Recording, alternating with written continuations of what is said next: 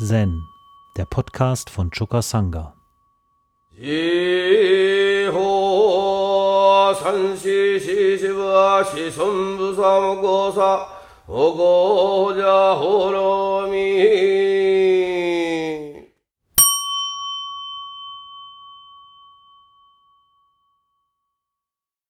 Ja, das Beispiel für heute habe ich vor zwölf Jahren schon mal auf einem Rohatsu angesprochen.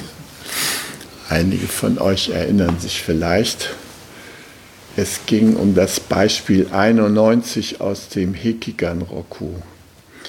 Enkan und der Nashornfächer. Ja, zu dem Koan gibt es eine Einleitung von Engo der sagt, überwinde trügerische Bindungen,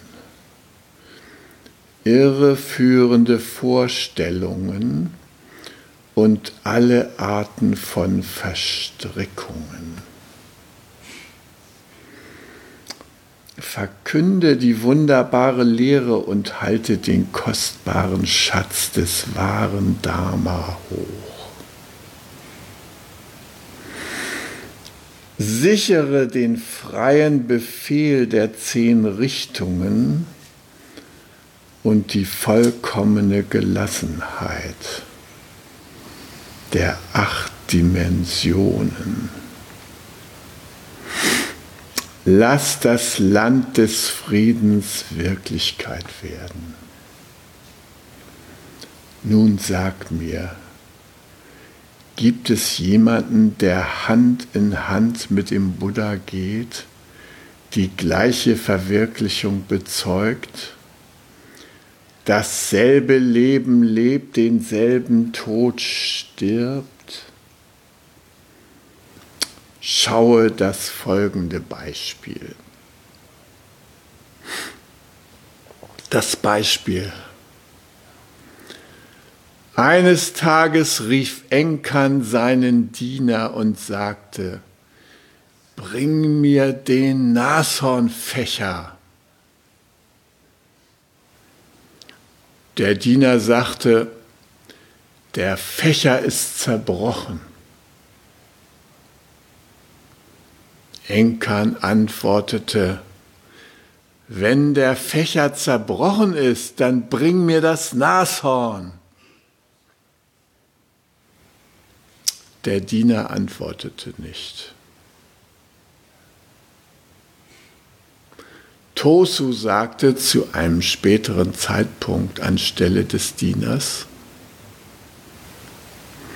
ich würde mich nicht weigern, es zu bringen, aber ich fürchte, Kopf und Hörner sind nicht perfekt. Setcho sagte, ich möchte das Unvollkommene. Sekiso sagte, wenn ich es dir zurückgebe, ist nicht mehr viel davon da. Setcho sagt, es gibt immer noch das Nashorn. Shifuko malte einen Kreis und schrieb das Zeichen für Ochse hinein. Setcho sagt, warum hast du es nicht früher hergebracht? Hofuku sagte, Meister, du bist alt geworden stelle jemanden ein, um dir zu helfen. Setcho sagt, jahrelange Arbeit verloren. Setchos Gedicht. Lange hast du den Nashornfächer benutzt, danach befragt, weißt du doch, weißt du jedoch nichts mehr davon. Unendlich die kühle Brise, der Kopf und die Hörner. Wie Wolken und Regen, die vorbeigezogen sind. Nichts kann gehalten werden. Und dann sagt Zetscho zu seinem eigenen Gedicht, wenn du willst, dass die kühle Brise zurückkommt und Kopf und Hörner desgleichen, dann muss jeder von euch ein Umkehrwort sagen. Und er sagte, wenn der Fächer zerbrochen ist, dann bringe mir das Nashorn. Ein Mönch kam nach vorne und sagte, ihr Mönche geht zurück in die Meditationshalle. Setscho sagte, ich wollte einen riesigen Wal fangen, aber dann war es doch nur wieder eine Kröte. Und er stieg von der Rednerbühne.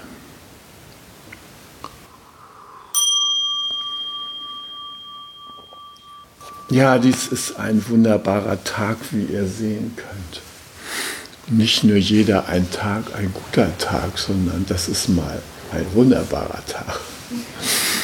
Das fing schon so wunderschön an, heute Morgen um halb vier, mit unserem Aufstehen da drüben in unserem Männerhaus. Ja, also äh, Frankie, Hannes, Dieter und ich wir sind da drüben in meinem Haus da mehr oder weniger alleine.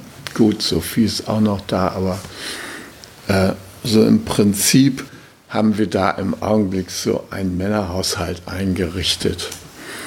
Und äh, das ist schön, weil Frankie uns nämlich zur Feier unseres männlichen Beisammenseins eine richtige Fuhre von Niederecker Marzipan mitgebracht hat. Auch Dieter hat da schon äh, die klassische Sammlung eingepackt und auf den Tisch gelegt. Aber Frankie hat noch so die Jubiläumsausgabe mit den verschiedenen möglichen Marzipanpralinen damit aufgestellt und so eine Art Marzipanaltar errichtet. Dazu dann noch ein, ein Paket mit so einem fetten Niederecker Marzipanstollen. Und wir sind also seit Tagen dabei, uns gegen diese Fülle da zur Wehr zu setzen und die irgendwie zu bezwingen in irgendeiner Art. Und ähm, das macht da schon mal eine sehr gute Stimmung in dem Haus. Ja. Einfach ganz köstlich im wahrsten Sinne des Wortes. Naja, und äh, Altar war dann noch rudimentär vorhanden heute Morgen. Aber immerhin doch noch teilweise. Ja, dann sind wir hier alle rübergezogen und haben hier brav rezitiert. Das Rezitieren hat sich jetzt auch schon so eingeschwungen. Das ist so eine schwungvolle Sache. Thomas, der äh, greift da im übertragenen Sinn in die Tasten und äh, hilft uns da auf die Sprünge und auch, dass wir heute Morgen nochmal für Gabi und ihre OP da sieben Hanyashinyos zusätzlich auf die Beine gebracht haben. Das hat auch schon die Stimmung so verbessert und gut gemacht. Und dann, äh, nachdem unsere morgendliche Runde dann durch war, dann haben wir noch eine wunderbare Teeshow, eine Teeaufführung von Hans-Georg gehabt mit einem köstlichen Tee. Also das könnt ihr euch nicht vorstellen. Der Tee war in jeder Hinsicht hundertprozentig. Der Schaum so weich über die Zunge laufend. Die die Grad der Bitterheit gerade so, wie man es in dem Augenblick braucht, um die letzte Wachheit aus sich rauszukitzeln. Ach, war das ein toller Tee. Und er hat uns irgendwie angestiftet, diesen Tag so äh, froh zu begehen. Und dann ging hier so der Morgen, kündigte sich an und es sah schon so aus, als würde die Sonne aufgehen heute Morgen. Und da konnten Dieter und ich nicht an uns halten und sind äh, bei zwei Grad minus losgefahren zu unserem wunderbaren Eissee, diesem Baggersee, den ich fast jeden Tag aufsuche im Augenblick.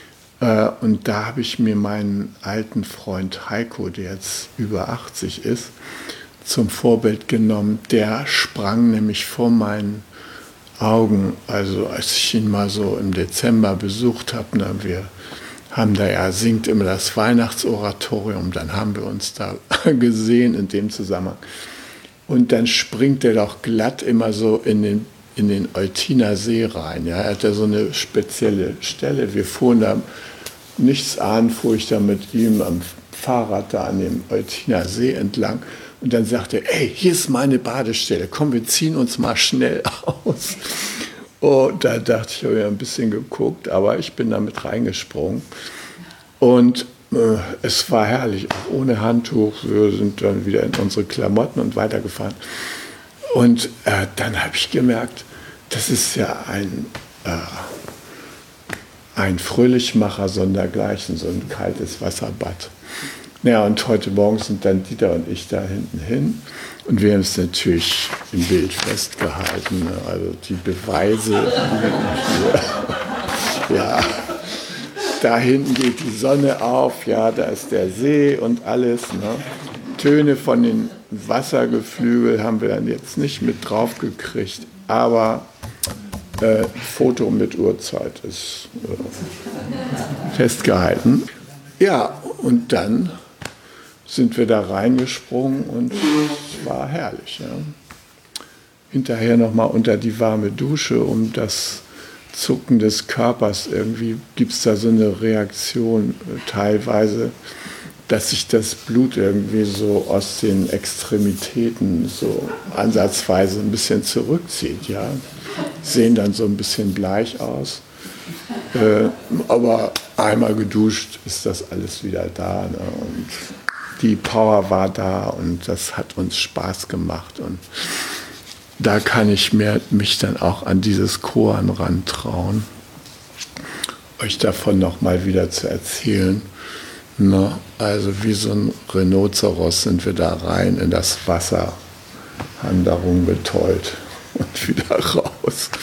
Ja, und ähm, damit komme ich hier zu unserem, unserem Beispiel bring mir den Nashornfächer. Ja? Also jeder hat ja, jeder Mönch hat ja diese Fächer und äh, hier ist leider kein Nashorn drauf, aber da ist was ähnlich Empowerndes drauf, nämlich vom Roshi kalligrafiert. Ach, schon ganz schön lediert, aber immer noch erkennbar das Zeichen Ju Glück, langes Leben. Ja, und er hat es ja vorgemacht, wie man das macht, ja. Und ähm, ja, Glück, langes Leben. Und wie gesagt, bei Enkan, da war halt eine Nashorn-Kalligraphie drauf. Und äh, das Nashorn steht ähnlich wie der Stier, äh, wird ja immer mit Ochse übersetzt, ja. Da ist da von den Ochsenbildern der Ochs und sein Hirte ähm, die Rede. Ich glaube, es liegt daran, dass die erste Übersetzung von Katholiken gemacht wurde. Es kommt mir jedenfalls so vor, ja. Da wird natürlich nicht Stier mit Stier übersetzt oder mit Ochse, da ist schon äh, so eine gewisse Bremse eingebaut. Ja die Übermütigkeit da im Zaume zu halten. Aber in Wirklichkeit sind es ja Stierbilder, die wir da haben aus China. Der, der Stier und sein Hirte ist das. Und das ist der Stier mit seiner vollen männlichen Power, ja, und nicht irgendwie so ein, äh, naja, schon reduzierter nur noch auf Arbeitskraft. Also das ist ja das, was den Männern bei uns leicht blüht, dass sie dann so reduziert werden auf den Ochsen, ja. ähm, damals, äh, als wir hier dieses Gelände bearbeitet haben, da äh, haben Skivotter, der aus Serbien stammt und zu Tita, Titos Wachmannschaft gehörte, ein kräftiger Mann, der war damals im Lebensgarten sogar mal eine Zeit lang im Vorstand des Vereins. Vor allem aber war er eine äh, unglaublich wichtige Arbeitskraft, um hier diesen äh, Acker äh, so zu mulchen und so ein bisschen zu ecken und was wir da gemacht haben. Und äh, der hat sich totgelacht, als ich gesagt habe, guck mal hier, bei uns ist das so, der Trecker fährt vorweg und der Ochse läuft hinterher, weil ich war dabei, immer die, äh, die Egge, die hat ja so bestimmte Sachen rausgezogen und die an, an bestimmten Stellen immer wieder abzulegen. Ja, musste man die Ecke so, das war so ein kleinerer Trecker, wo man das alles noch mit der Hand machen musste. Also da hat er sich totgelacht und das in seinem Bekanntenkreis erzählt. Haha, der Ochse geht hinterher. Ja, ne, also so ist das manchmal. Ne? Wenn Männer so tätig sind, dann äh, bleiben sie manchmal äh, zwar mit der Kraft unterwegs, aber nicht mehr so richtig bestimmend, ja, sondern mehr so funktionalisiert. Und das ist ein bisschen so unser Schicksal. Ich meine, wir leben in der patriarchalischen, dominanten Kultur und äh, da gilt es nicht nur die Ansagen zu machen, sondern sich auch einzuordnen. Ja. Das ist vor allem unser Schicksal als Männer. Ja. Wir ordnen uns dann in dieses System da an und da ist diese Vitalkraft möglicherweise auf der Strecke. Ja? Und wir müssen darum ringen, die wieder ins, in Lebendigkeit zu verwandeln. Aus dem Ochsen wieder ein Stier zu machen. Ja? Und im Zen steht also der Stier, ne? der eiserne Stier beispielsweise, so heißt er heißt es manchmal in den Koans, der ist ein Sinnbild für den Buddha Dharma. Und ähm, der gelbe Fluss, der wird ja auch bewacht von einem äh, großen Lehmgebirge, das wird auch der Stier genannt. Ja, der Stier, der die Stadt äh, äh, Luoyang da bewahrt hat vor den Überflutungen oder sowas gibt es viele Anspielungen auf äh, die Macht des Stieres, die Kraft des Stieres, die allerdings doch äh, kultiviert und gezähmt werden will, damit sie sich äh, segensreich auswirken kann. Und das ist ja auch eine Arbeit, die hier im Zen geschieht. Ja? Also als wir da in Japan waren, da diese jungen Testosteronmänner, die da im Kloster rumliefen, die äh, hatten schon eine andere Perspektive noch, als äh, jungen Mädchen hinterher zu gucken, indem sie in Koran-Bücher einschauten und äh, sich der Disziplin der Übung aussetzten. Ja. Da wurde diese Energie irgendwie auf ein anderes Niveau gebracht auch mit Hilfe des Roshi. Ja? Und dieses Korn, das beschreibt so in gewisser Weise den Endstand der Übung. Da komme ich noch drauf. Wieso? Auf jeden Fall, der Stier, ähnlich wie das Nashorn, steht symbolisch für das Selbst. Ja. Und ähm, auf diesem Nashornfächer äh, von dem Enkern, da, da war ein Nashorn unter dem Vollmond abgebildet. Ja? So, da ist das Selbst und da ist der Mond und das ist eins. Ja? Und der Mond steht ja auch für Klarheit und Erleuchtung, mehr als die Sonne. Ja? Das chinesische Wort für Klarheit japanisch Mei, wird dargestellt mit Sonne, Mond gleichzeitig. Ja? Das ist Mei, das ist Erwachen, das ist die große Klarheit, von der Josche immer spricht. Oder Senkzahn, ja? überall wird da diese Klarheit angesprochen. May, Sonne, Mond. Der Mond ist ein wichtiges Symbol für unsere Entwicklung und er ist auch äh, ein natürlicher Begleiter unserer Übung, weil schon seit den Tagen des Buddha die eigentliche äh, meditative Anstrengung in der Nacht stattfindet. Es sind immer drei Nachtwachen, die im Zentrum stehen. Ja? Eine vor Mitternacht und zwei nach Mitternacht oder zwei vor Mitternacht und eine nach Mitternacht. Es sind Nachtwachen. Und da scheint ja nicht die Sonne in der Regel, sondern der Mond und die Sterne. Also der Mond ist ein wichtiges Symbol für Erwachen und das stille, klare Mondlicht, das äh, kann uns noch mehr berühren. Also wir haben oft in Japan noch die letzte Runde draußen, wirklich draußen gesessen, Yasa. Und da waren dann der Mond und die Sterne und haben uns begleitet und die Stille, die äußerliche Stille hat sich wiedergespiegelt in innerer Stille. Also Mond und Nashorn, das ist eine ganz schöne Mischung da auf dem Fächer. Nur davon war nichts mehr zu sehen, denn als Enkan sein Diener sagte, bring mir den Nashornfächer, da sagte der Diener, der Fächer ist zerbrochen.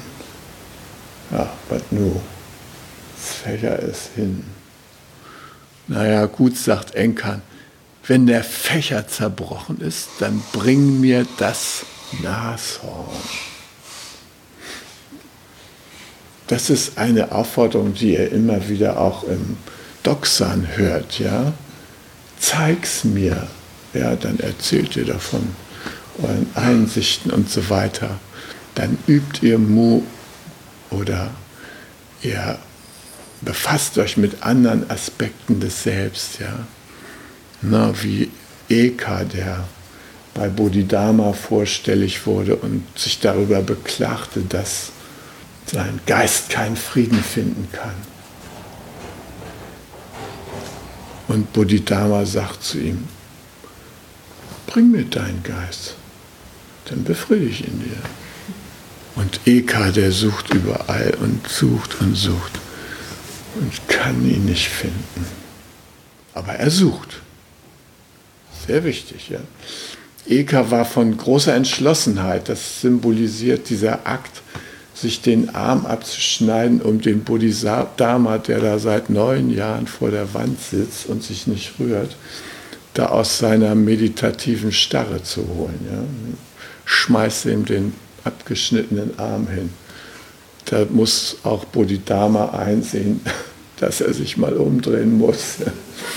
er wendet sich dem Eka zu, sagt, was willst du da? Ja, ich kann, mein Geist, der kann nicht Frieden finden. Bitte befriede meinen Geist. Ja, ja bring ihn mal her. Und äh, diese Entschlossenheit, das ist eine wichtige äh, Voraussetzung, dass man im Zen Fortschritte macht. Wenn man da, wie meine Desperados da im Lebensgarten, sich die ganze Zeit entschlusslos hin und her reißen lässt von einer Idee zur anderen, wie man das Leben sinnvoll verbringen kann, ohne dass eine Entscheidung getroffen wird, dann kommt man in eine ganz merkwürdige, melancholische Lebenssituation. Da gibt es so viele Möglichkeiten, so viele schöne Menschen, mit denen man sich verbinden könnte, so viele schöne Tätigkeiten, die man ausüben könnte. Aber wenn du die eine wählst, dann hast du ja 99 abgewählt. So eine Scheiße. Warum kann man nicht alles haben, ja? ja ist nicht so. Wenn du wählst, dann hast du eine Wahl getroffen und dann hast du zu 99 anderen Sachen Nein gesagt, weil du einmal Ja gesagt hast. Ja und Nein hängt im Leben zusammen, ja? Immer, ob wir, ob wir uns das bewusst machen oder nicht. Wir können auch Nein sagen, passiert ja auch. Jemand fragt uns, kann ich dein Auto haben? Ich will ins Kino fahren. Ich sage nein.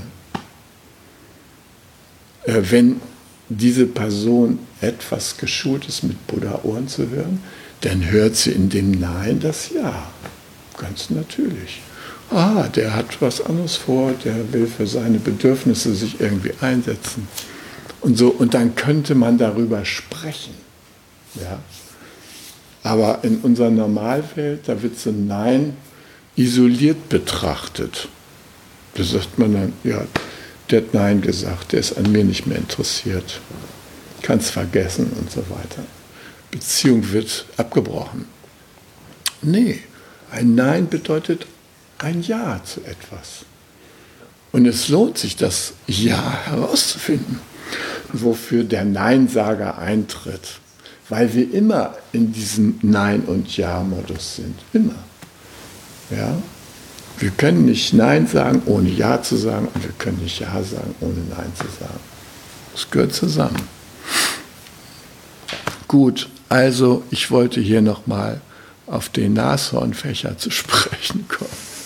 Und den Stier und das Nashorn, was man sehen kann, ohne den Fächer zu bemühen. Wozu wir alle aufgefordert werden. Zeig mir dein Selbst. Fragen die Meister, ja? Zeig's mir, rede nicht drüber, zeig's. Ja, dann sagen wir, nee, nee, das will ich nicht voll, vorzeigen. Das ist, äh, die Hörner sind nicht in Ordnung und der Kopf und so weiter.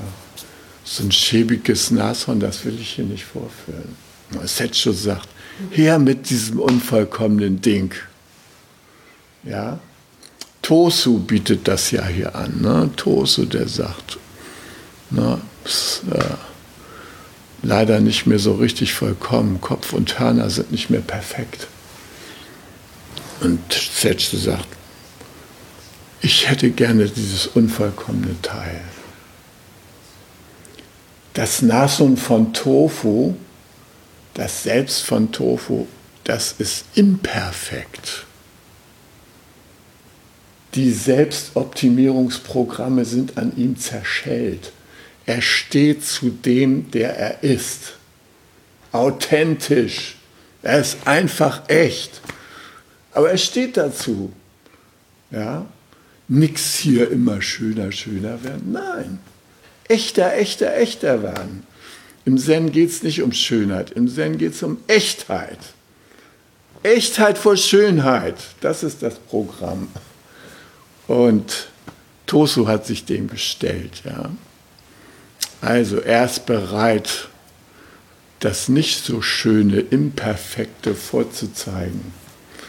Auch wenn es Anstoß erregt, aber es ist echt. Sekiso, der ist da anders drauf, ja. Der sagt, also wenn ich es dir zurückgebe, ist nicht mehr viel davon da. Na, Setschu sagt, es gibt immer noch das Nashorn. Ja, warum kann er nicht viel davon zurückgeben? Weil dieser verdammte zerbrochene Fächer nicht nur zerbrochen ist, der ist inzwischen auch verbrannt. Asche, das kann er noch zurückgeben. Als mein Stiefvater gestorben ist, da haben wir eine Seebestattung gemacht mit seiner Urne, sind wir in die Kieler Förde rausgefahren und äh, meine Mutter hat den Kapitän da angehauen und hat gesagt, äh, ich weiß, das dürfen Sie eigentlich nicht, aber hier können Sie nicht mal ein bisschen von der Asche noch hier in die Tüte tun. Das geht ja gleich alles runter und ist da weg und äh, ich hätte so gerne noch ein bisschen von Ihnen. Der Kapitän hat drei Augen zugedrückt, ein bisschen was abgefüllt, ja, ein Marmeladenglas haben wir dann mit zurückgenommen. Ne? Und dann wurde der, diese blaue Urne, die ist aus Salz, die wurde dann mit lauter Rosen und Blumen versank die da in der Ostsee und gurgelte noch so ein bisschen da rum und die Wellen und so. Wir haben alle ein paar Tränen verdrückt und sind zurückgefahren und dann wurde diese Restasche im Garten vergraben und ein Feldstein errichtet. Da steht Uhl drauf, der Spitzname meines Stiefvaters. Meine Mutter, wenn sie mal was zu verteilen hat, dann sagt sie, da muss ich erst mal Uhl fragen. Dann geht sie da in den Garten und setzt sie sich da zu dem Stein. Und dann kommt sie zurück und sagt, okay, jeder von euch kriegt 10.000, ist in Ordnung. er hat ja gesagt.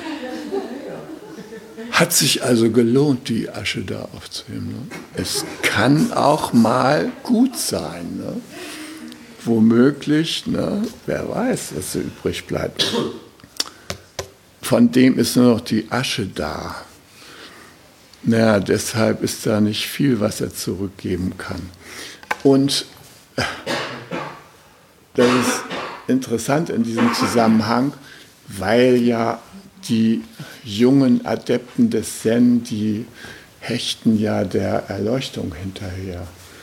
Und dann äh, erlebst du das, da mit einem Schlag wird die, die Wesensgleichheit klar und du erfährst zu deiner Erschütterung, dass du mit all dem drumherum, von dem du dich bisher immer getrennt wähntest, zutiefst verwandt bist. Oh, auch das noch. Mein Nachbar, ja, mein Verwandter. So komme ich jetzt aus dem Session zurück. Ja. Die Leute, die mich da anpinkeln, das sind auch noch meine Wesensverwandten. So schön wie das ist, mit so einer Blume wesensverwandt zu sein. Ja. So tragisch kann das sein, wenn man Trump da als seinen Wesensverwandten ansehen soll. Es ist dann jedenfalls eine gewisse Arbeit erforderlich, um diese Erkenntnis dann im Alltag unterzubringen. Dabei verliert diese Erleuchtung an Geschmack, kann man einfach mal sagen. Wird dann nicht mehr so wichtig. Ja. Man kaut da an den Folgen rum. Ja. Das ist dann so das Programm. Ja. Und da kann man lange dran arbeiten, lange, lange, ja. Und deshalb sagt der Sekiso, also viel kann ich da jetzt nicht mehr vorzeigen, ja. Ein bisschen Asche und so weiter noch, aber so der Strahlemax gerade frisch erleuchtet, oh, mit den ganzen Emotionen dabei und oh, ich bin so glücklich und so. Mm -mm. Er ist am Kauen, ja. Shifoku, der macht es einfach, der malt wie immer einen Kreis, ja. Wo immer der im Chor auftritt, Shifoku malt einen Kreis, ja. Ist ja ganz nett so. Bild des Spiegels und so weiter, ja. Und da malt er dann das Zeichen für Ochse rein. Und diese Kanji für Ochse, das ist natürlich in der chinesischen Kultur nicht irgendetwas das ist, als ob er da einen Mercedes-Stern reingemalt hätte. Ja? Der Ochse im alten China, das war das Wohlstandssymbol überhaupt. Ja? Wer so ein paar Büffel hatte zu Hause, der war, konnte sich glücklich schätzen, musste sich mir alles mit der Hand machen. Ja? Er betont das nochmal. Ja, es ist wirklich wahr, der Ochse ist was Wichtiges ne? und der Stier und das Nashorn also auch. Nur Hofoku, der sagt hier was ganz Bitteres. Meister, du bist alt geworden. Stelle jemanden ein, um dir zu helfen. Quatsch nicht rum, ja. Und Secho sagt, jahrelange Arbeit verloren. Jahrelange Arbeit verloren. Da reißt du den Arsch auf, um hier voranzukommen im Zen, ja. Und zum Schluss Long Labor Lost. Ja, wollte der Roshi wissen, was heißt denn das, ja? Long Labor Lost. Wieso überhaupt Long Labor, ja? Sazen bis zum geht nicht mehr, ist schon klar. Aber wieso lost? Warum verloren?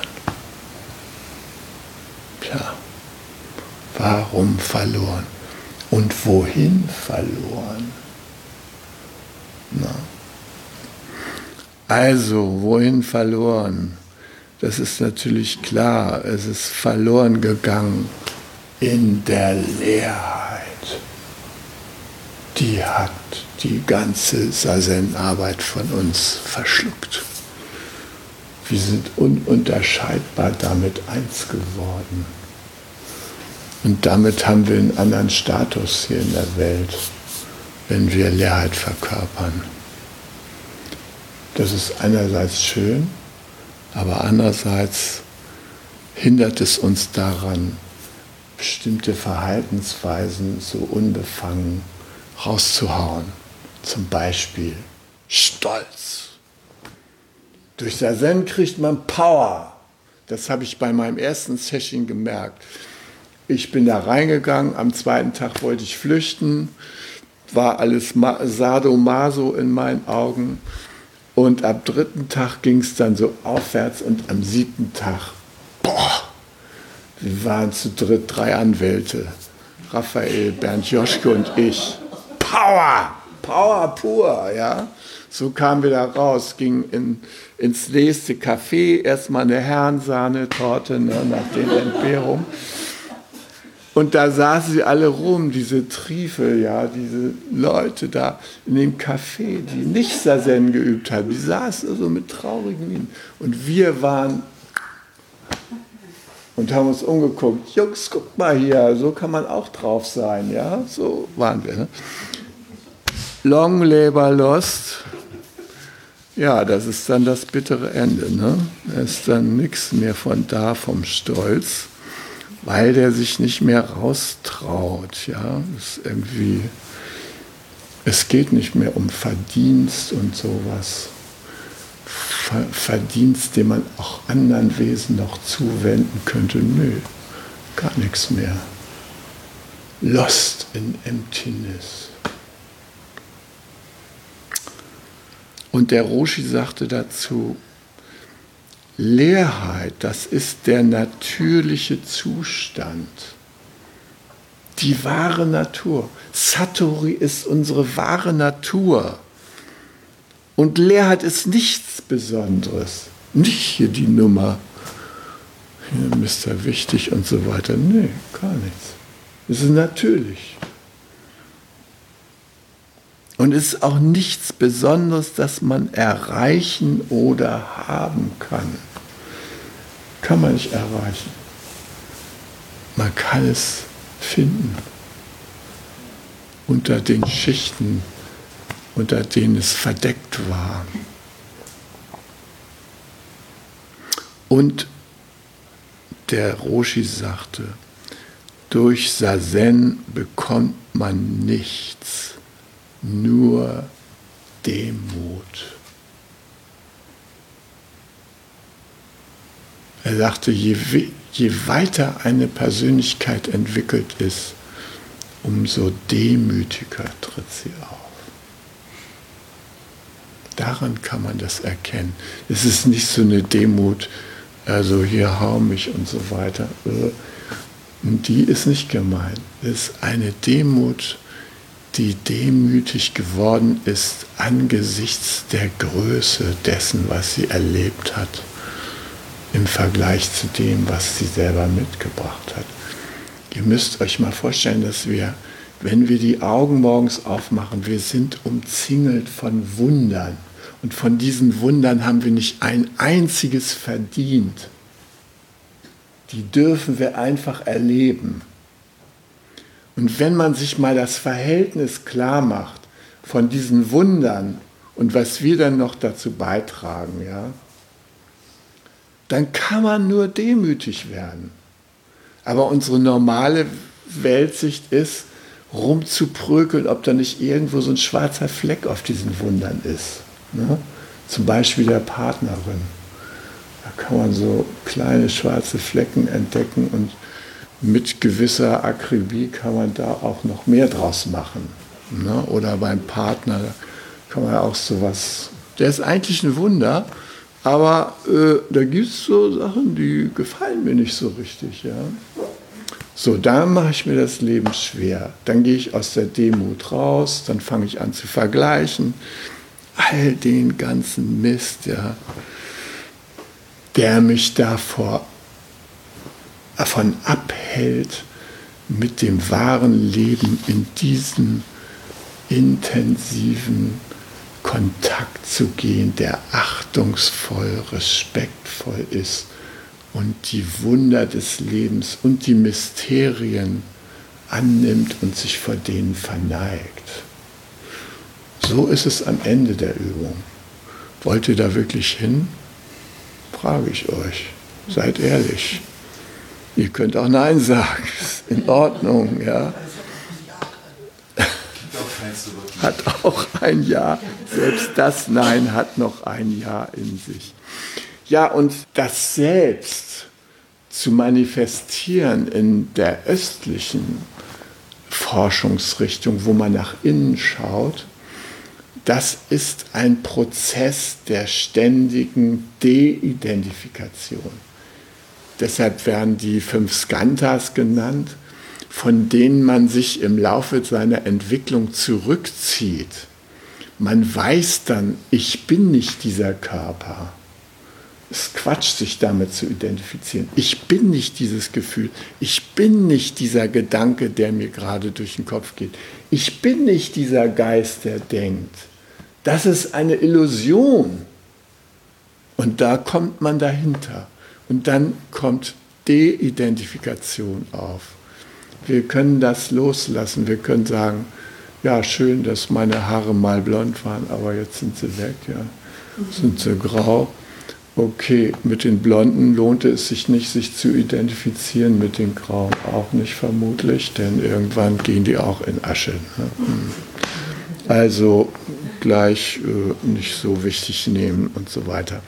Und, und dieser Prozess, der äh, hat etwas mit der Herzensbildung zu tun. Ja? Die De-Identifikation, die führt dazu, dass wir unser Selbst, das heimatlose Selbst, wie der Osten sagt, in uns zur Lebendigkeit bringen. Im Westen ist es anders.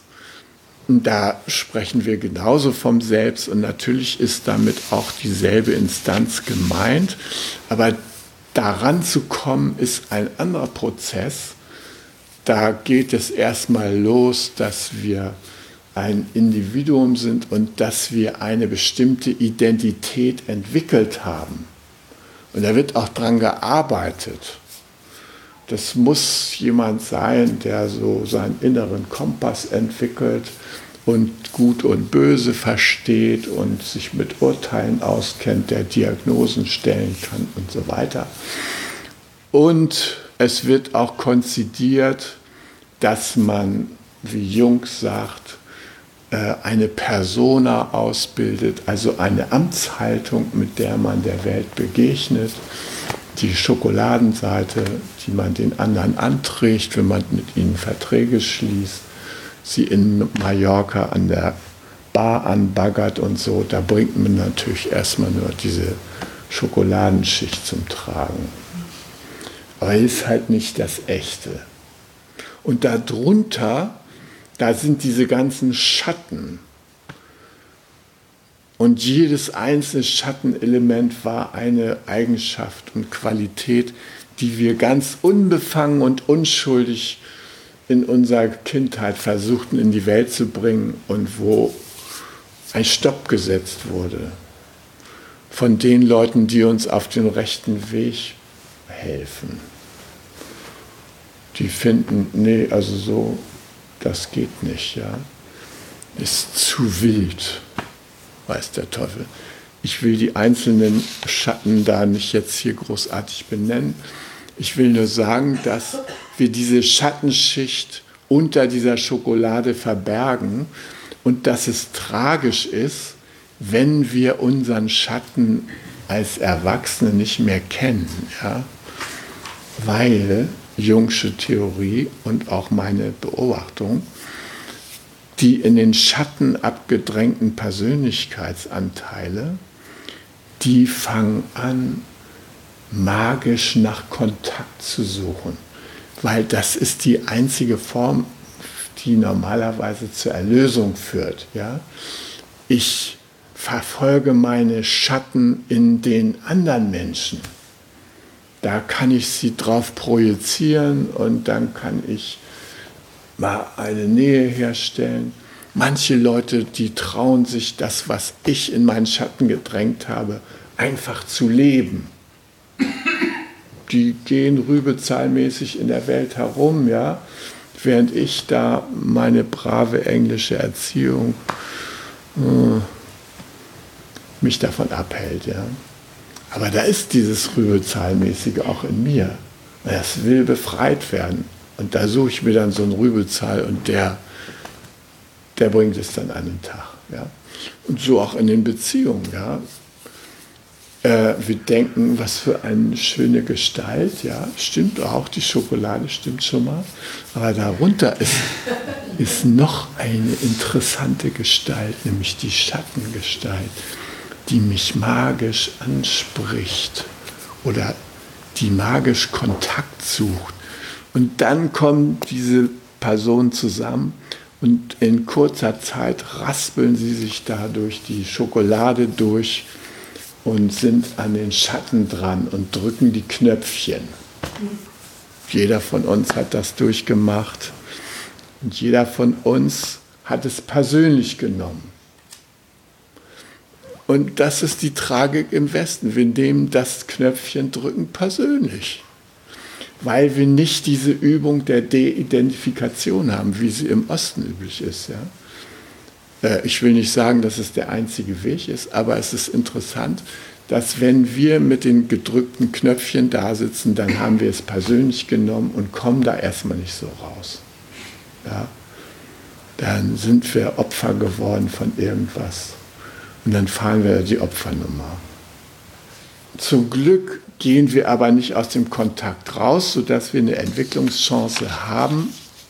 Und Jung sagt dann, ja, wenn du deinen Schatten erkannt hast, dann kannst du ihn akzeptieren. Und wenn du ihn akzeptieren kannst, dann kannst du auf deine Schattenqualitäten wieder zurückgreifen. Dann kannst du diese ganze Differenzierung von Gut und Böse, die kannst du in Schornstein hängen. Dann kannst du zu deinem unbefleckten, echten Potenzial zurückkehren und das Leben. Da eckst du an, das macht dir aber nichts. Du bist echt. Und weil du echt bist, wirst du vom Leben erkannt. Von allem Leben. Und das macht deine Stärke aus. Und gleichzeitig deine Bescheidenheit, weil deine Schatten, die hast du erlebt. Und die hast du losgelassen. Aber du hast sie gehabt. Sie gehören zu all dem, was du erlebt hast, mit dazu. Und diese beiden Wege, ja, die synthetisieren wir hier in unserer Zen-Übung. Wir machen einerseits die Schattenarbeit, die in unserer Gesellschaft ein Luxus ist, der angeboten wird und man kann in Therapien gehen und alles Mögliche mit seinen Schatten anstellen. Und wir arbeiten an der De-Identifikation das ist die östliche Methode, voranzukommen. Und beide Methoden münden im Kontakt und im Aufgehen im Selbst. Im Osten wird es das große heimatlose Selbst genannt, Leerheit Shunyata.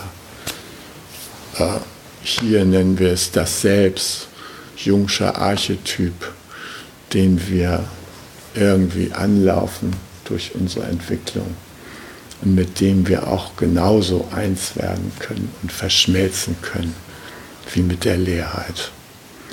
Ja, das ist das Nashorn, was man auch bei zerbrochenem Fächer noch vorzeigen kann. Und darum geht's, deshalb sitzen wir hier. Hi. Zen, der Podcast, ist eine Produktion von Chokasanga e.V. in Kooperation mit dem Podcaststudio Paderborn.